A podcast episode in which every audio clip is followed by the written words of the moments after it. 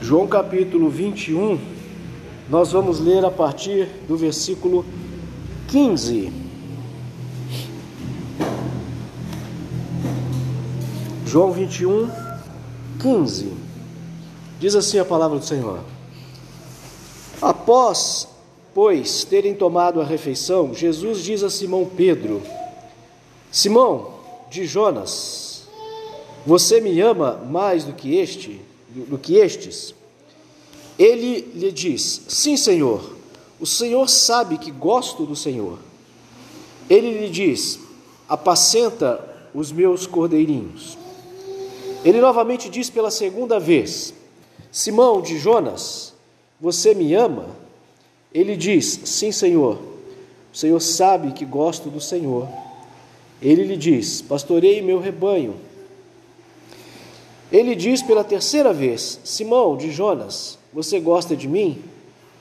Pedro se entristeceu por ter lhe dito pela terceira vez: Você gosta de mim? E disse-lhe: Senhor, o Senhor tem conhecimento de tudo, o Senhor sabe que gosto do Senhor. Jesus lhe diz: Alimenta meu rebanho. Com certeza, com certeza lhe digo: quando você era mais jovem, você cingia a si mesmo e andava por onde queria. Quando, porém, envelhecer, você estenderá suas mãos e outro lhe cingirá e lhe levará para onde você não deseja. Mas disse isso indicando com que tipo de morte glorificaria a Deus. E tendo dito isto, é, é, é lhe diz: Siga-me. Voltando-se, pois, Pedro vê o discípulo a quem Jesus amava, seguindo, o qual também recostara no seu peito durante a ceia e dissera: Senhor, quem é o que está traindo o Senhor? Vendo-o, Pedro diz a Jesus: Senhor, o que será deste? Jesus lhe diz: Se eu quiser que ele permaneça até que eu até eu retornar, o que lhe importa? Siga-me você. Divulgou-se, pois, esta palavra entre os irmãos, que aquele discípulo não morreria. Jesus, porém, lhe disse não lhe disse que não morreria, mas se eu quiser que ele permaneça até eu retornar, o que lhe importa? Esse é o discípulo que testifica a respeito disso e que escreveu. E sabemos que o seu testemunho é verdadeiro. Há, porém, muitos outros feitos realizados por Jesus, os quais, se fossem escritos um por um, suponho não caberem no mundo os livros escritos. Amém. Glória a Deus. Finalizamos assim o Evangelho de João, meus irmãos. Essa parte final aqui do Evangelho, eu não vou, talvez, é, né, fazer alguma pregação a respeito dela, o texto está fechando. É, a gente percebe aqui ah, que Jesus, então, depois de ter comido aquele pão, aquele peixe ali com os discípulos, aqueles sete que ficaram ali na praia nesse dia, Jesus, ao que tudo indica, chama Pedro mais para um canto, talvez falando ali com ele mais intimamente, e aí Jesus faz essas perguntas aqui para Pedro. Eu imagino que você, é, na, na, na, versão que você leu, acho que não tem nenhuma com essa mesma que eu tenho, que essa é uma versão é, bem desconhecida, ah, mas é, é, nesse texto aqui ela traduziu mais literalmente, por isso eu gostei dela, mas eu vou explicar para você uh, já já, mas eu quero só dar essa, né, esse fechamento da, do capítulo como um todo, do livro como um todo, para a gente entender todo esse contexto. O fato é que depois de Jesus chamar Pedro para essas três perguntas, ele então vai dizer para Pedro que Pedro vai ser martirizado. Ele não deu detalhes, mas a gente sabe que Pedro, mais tarde, ele foi crucificado de cabeça para baixo. Ele morreu como uh, Jesus, de, dessa, dessa maneira, né? esse, sacrifício, esse, esse martírio assim, bastante cruel. Uh, e o final, né? Jesus então, quando diz segue-me, tudo indica, Jesus começa a caminhar e Pedro vai atrás. E Jesus chamou só Pedro, mas João também está indo atrás deles. E aí Pedro talvez tenha entendido, olha, só, né, chamou só a mim, esse outro aí está vindo junto. É, e aí ele pergunta a respeito de Pedro, ah, Pedro pergunta a respeito de João, e Jesus falou: olha, é, não, não, não, te interessa saber de todas as né, dessas coisas. É, é, eu tenho, em outras palavras, eu tenho é, os meus é, os meus motivos, não precisa dar explicação de tudo para todos. E aí ele, né, Pedro entendeu que ele também seria martirizado. João também entendeu de que Jesus estava avisando que Pedro seria martirizado. E aí Pedro, João também vai ser? Ele diz: Olha, não te interessa saber. Se eu quiser que ele fique vivo até eu voltar, isso não é problema seu.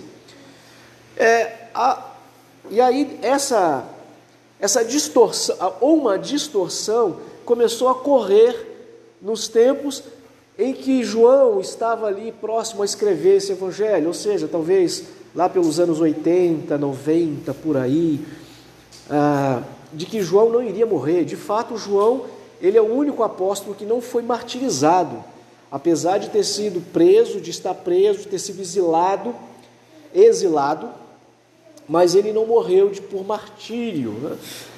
Ah, então, ah, por, por esse tempo da velhice de João, porque João, quando escreve o Evangelho, ele já era bem velho. Por esse tempo, já algumas pessoas estavam dizendo: olha, Jesus, só vai, Jesus não vai voltar, ou melhor, é, João vai estar vivo quando Jesus voltar. E aí eles achavam, talvez estavam pensando que, ó, enquanto João não morrer, Jesus, né, aliás, Jesus eh, eh, vai voltar quando João, João não vai morrer até Jesus voltar. Talvez essa é a melhor maneira é, de dizer essa expressão. E aí João, então, já na sua velhice, entendendo que não era bem isso, ele escreve: olha, não foi isso que Jesus Cristo disse. Jesus não, não disse que eu vou ficar vivo, eu estarei vivo quando ele voltar. Ele, o que ele disse é: olha, não importa, Pedro, você saber qual é o estado, o meu estado, João falando, né? qual é a minha condição. Não te interessa o que eu vou fazer da vida de João, cuida da sua própria vida. Então, basicamente foi isso. E, como de fato hoje né, nós sabemos, João morreu, mas não martirizado. Talvez, talvez não. Era isso o que Jesus Cristo queria dizer. Não que João ia ficar vivo, senão ele estaria até hoje aí vivo para a gente conversar com ele. E aí ele encerra então o evangelho, usando aqui essa até essa hipérbole, né? dizendo que Jesus realizou muitos milagres e se fosse escrever livros no mundo inteiro não caberia tantos livros. Claro que é um exagero, mas é um exagero para dizer eles não escreveram nem, sei lá, nem a, a, a milésima parte de todos os feitos que Jesus realizou. Mas o que, eu, o que, que eu quero deixar então, meus irmãos, de, de muito prático para nós é, nessa passagem aqui é, desse diálogo com Jesus, entre Jesus e Pedro. Duas lições que nós tiramos aqui é, primeiro, é, aprendemos aqui sobre a manifestação ou a ação, a evidência de perdão. E, em segundo lugar, um comissionamento, apesar das fraquezas. Veja então, é, eles descem. Você se lembra, lá no capítulo 18, Jesus diz para Pedro que ele iria negar, uh, iria negá-lo.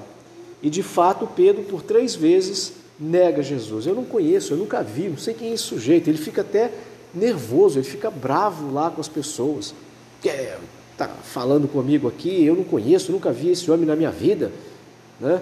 Para de me, me, para de me perturbar, para de me incomodar, você está me enchendo a paciência.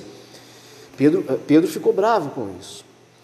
E a gente percebe que, a, a gente percebe não, os próprios evangelhos vão dizer que Pedro depois ele cai em si, ele chora amargamente e ele sentiu o peso da sua culpa, ele sentiu o peso do seu pecado.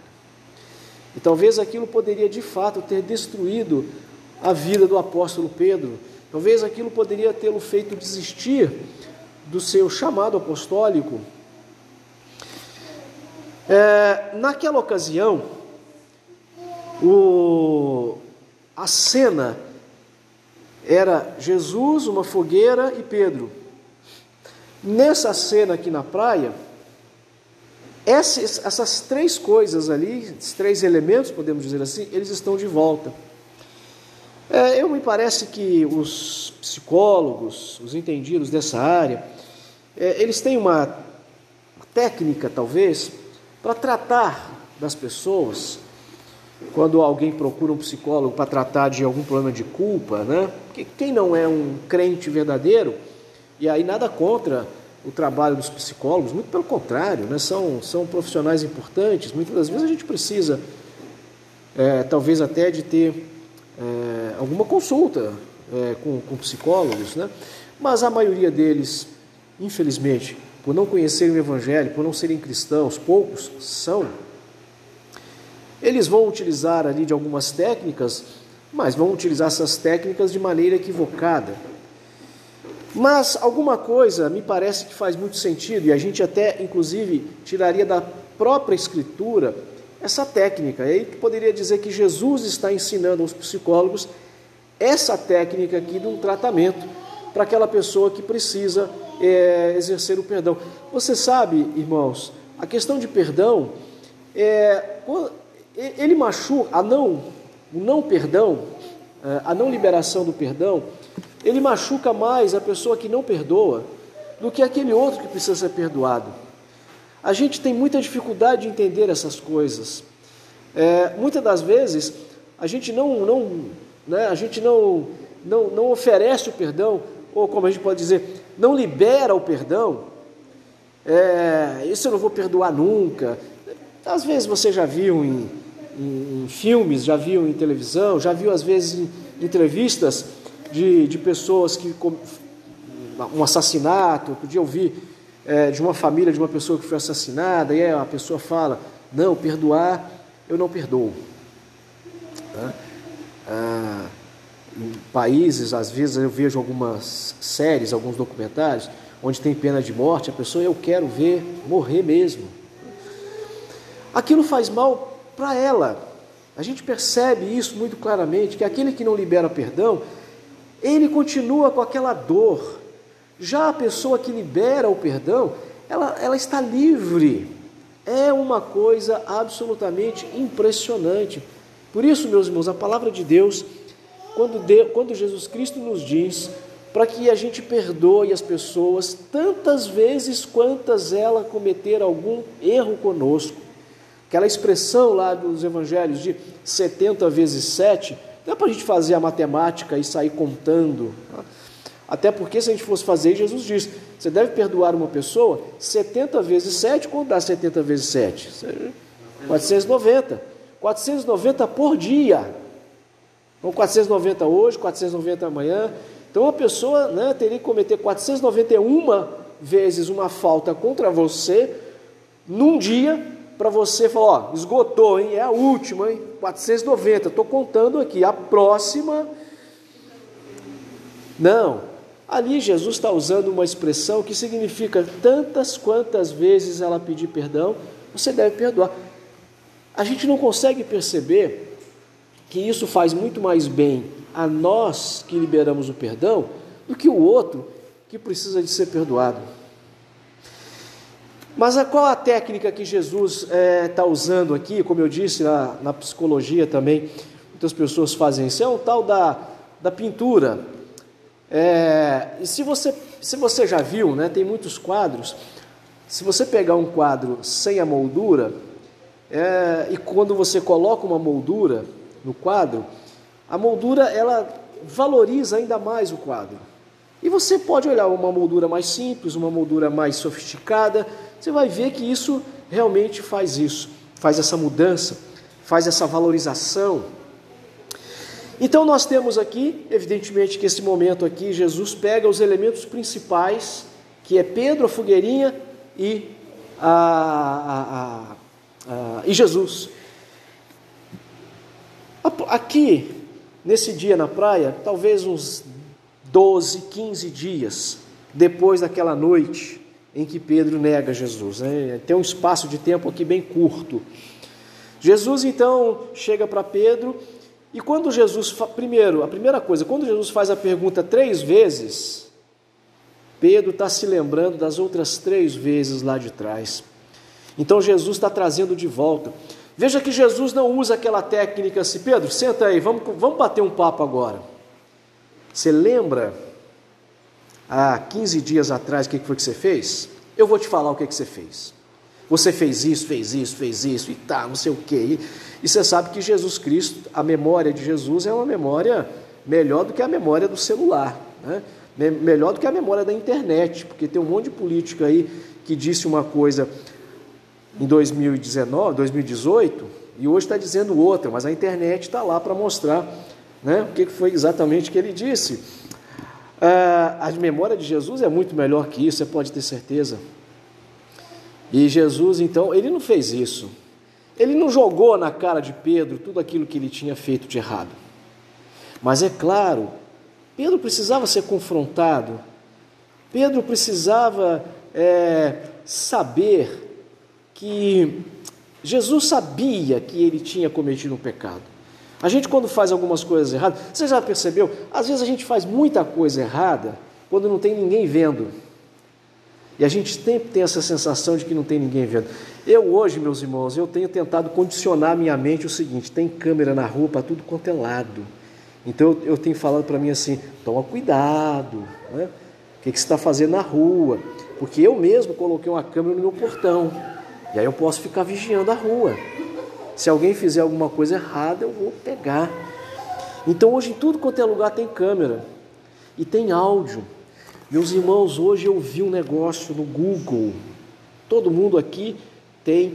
E se você pensa que quem tem iOS está fora, não, é a mesma coisa, talvez até pior. Mas todo mundo aqui tem um, um, uma conta Google na vida.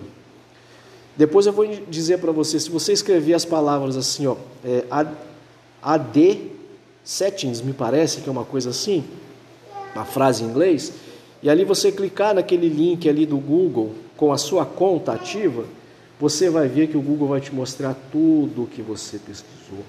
Tudo. Tudo. Eu fiz isso hoje. Eu olhei tudo e falei, gente, que horror. Né?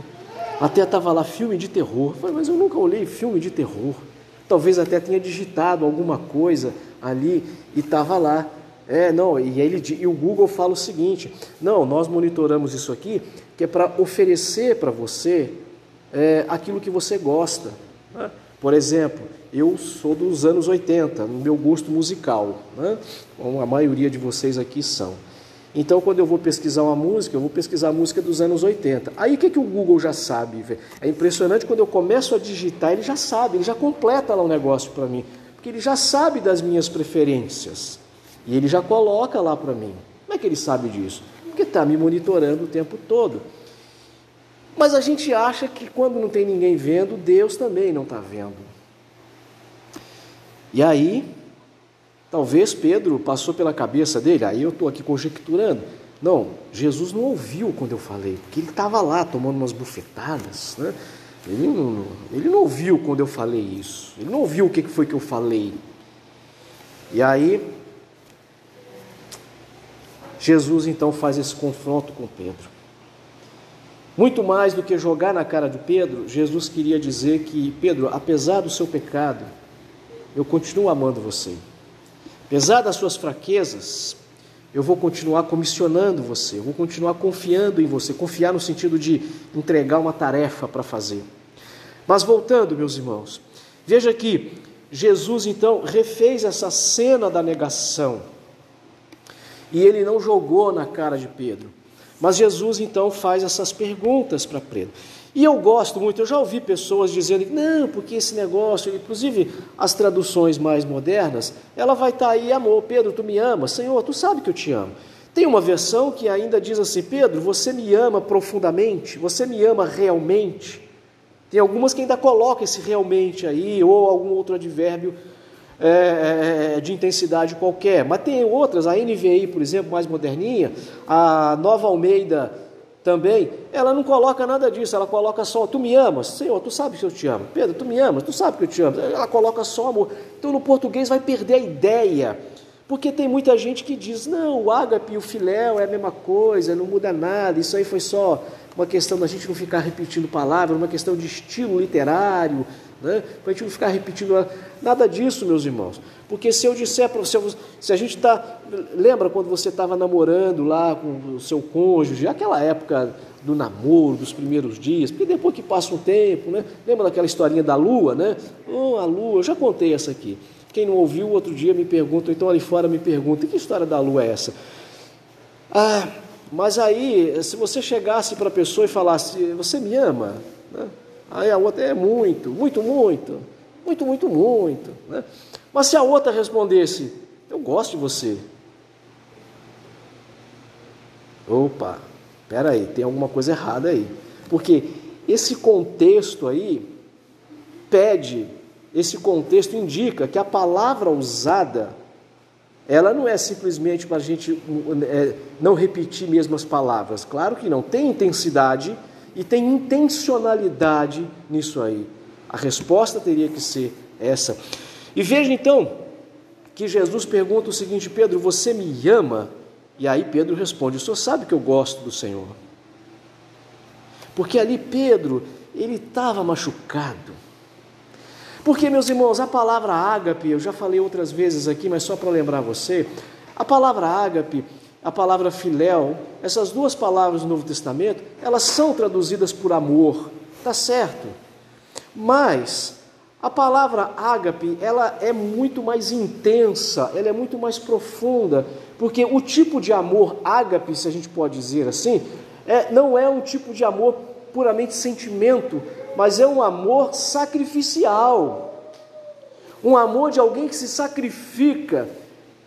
O exemplo máximo de amor é Jesus. Jesus se sacrificou, dando a própria vida é, para a, a favor dos seus amados. Jesus provou que ama, se, se deixando sacrificar pela pessoa amada.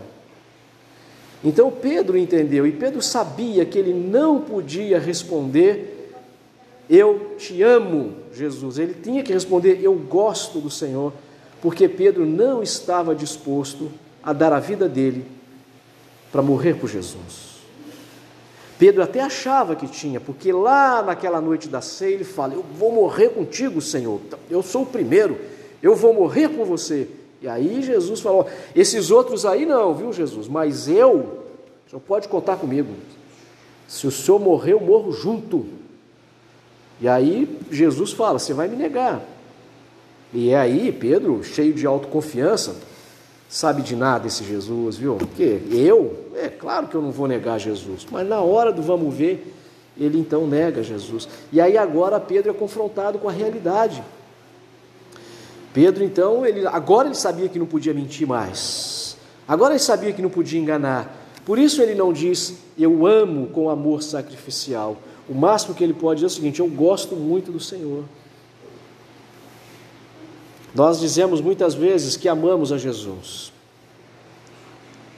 Mas nós, veja, e eu vou dizer agora aqui uma coisa, vocês prestem muita atenção no que eu estou falando. Eu tenho pensado muito, talvez, meus irmãos, eu, eu, eu confesso aqui o meu pecado. Senhor, eu não quero ser um, um legalista, um retrógrado, um fundamentalista no pior sentido da palavra fundamentalista, ou no sentido moderno da palavra fundamentalista, porque o sentido original da palavra fundamentalista, ele é muito nobre, muito bonito. Eu até gosto de ser chamado de fundamentalista por alguns colegas, mas o sentido dessa palavra hoje, então, então, Senhor, eu não quero ser esse fundamentalista. Mas é, é, você sabe que eu tenho pensado muito a respeito dos dez mandamentos. E lá tem lá, o, né, hoje nós sabemos, o domingo é o dia do Senhor. Ah, e esse dia deveria ser um dia em que a gente deveria provar que ama Jesus com amor sacrificial.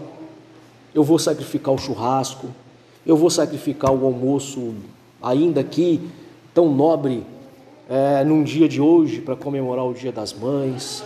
Eu vou sacrificar o futebol, eu vou sacrificar a TV, eu vou sacrificar qualquer outra coisa para passar o dia inteiro adorando a Jesus, glorificando a Jesus, cantando louvores. Eu vou sacrificar séries de TV. Somos todos Pedros Quando nós viemos para cá, levantamos as mãos e falamos: Senhor, eu te amo, Jesus, Jesus, eu te adoro. Ah, Senhor Jesus, tu és tudo para mim. Mas Jesus fala para nós, como ele falou para Pedro: ó, hoje mesmo você vai, vai me negar. Vai me negar como? Não é negar no sentido de falar: Jesus, eu não te conheço. Se alguém te parar na rua ali e falar: ah, você é crente lá da Batista Betesda, Batista Eu nunca ouvi falar: o que é Batista Betesda? Eu não. Isso você não vai fazer, eu tenho certeza. Mas se lhe for pedido alguma coisa, peraí, mas. É, né, ir lá, dar aula na escola bíblica, evangelizar, é, abrir a casa para fazer culto, aquela bagunça, vem gente aqui, vai me atrapalhar. E. Então Pedro agora cai em si e fala: Jesus, eu gosto de você. E aí, aqui na terceira vez, então, você veja que Jesus, então, ele fala: Pedro, você gosta de mim? Aí agora sim e Pedro diz então: Senhor, o Senhor sabe de todas as coisas. Em outras palavras, ele estava dizendo: Jesus, o Senhor sabe que eu sou fraco, que eu sou podre, que eu estou pronto a te negar agora. O Senhor sabe de todas as coisas.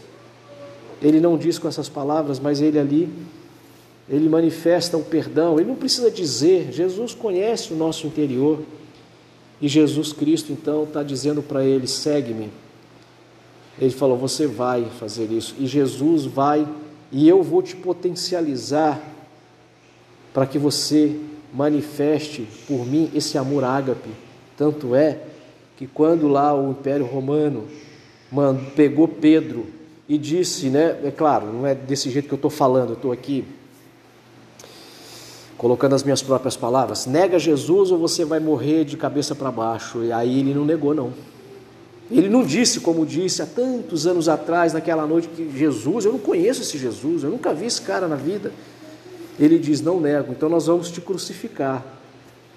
Jesus, Pedro, agora, lá na, agora sim, lá na sua velhice, e Jesus profetiza isso, que lá na sua velhice, Pedro então iria é, ser potencializado pelo poder do Espírito Santo para amar Jesus com esse amor ágape por isso, meu irmão, faz um exame de consciência hoje. Talvez você, até aqui, você está como Pedro naquela noite lá, na, na noite da, da, da, do martírio de Jesus, negando Jesus. Mas talvez Jesus agora está falando para você: você me ama? Aí você vai dizer: Senhor, o Senhor sabe que eu gosto do Senhor. E aí Jesus vai te chamar e vai te potencializar e vai te encher do Espírito Santo para você ter coragem de fazer, de viver um amor sacrificial por Jesus, de sacrificar os prazeres da carne, os prazeres desse mundo, para glorificar a Jesus. Então, meus irmãos, vemos aqui, primeiro, que Jesus Cristo trata dessas duas coisas ali, né? do perdão, ele perdoa Pedro, é, ele mostra que Pedro tem que ah, né, ele recebe o perdão de Pedro, é o momento em que Pedro tem a oportunidade de pedir perdão com Jesus, se bem que não usando essas palavras, Senhor, me perdoa, mas a atitude dele foi isso. E, apesar das fraquezas e da incapacidade de Pedro, o Senhor Jesus o capacitou, o Senhor Jesus Cristo é, naquele momento, né, nesse momento aqui, Jesus profetiza de que ele sim seria cheio do poder do Espírito Santo para ser tornado capaz de amar a Jesus incondicionalmente. O que nós precisamos fazer, meus irmãos, é reconhecer a nossa, assim como Pedro, incapacidade de nos sacrificarmos por Jesus. De saber que há coisas que só o Senhor pode fazer por nós de saber que, para sermos de fato instrumentos poderosos na mão, nas mãos do Senhor, nós precisamos reconhecer que, de fato, nós somos pecadores e que nós, de uma certa forma, não com dolo, né? E, e eu estou falando isso até para mim mesmo.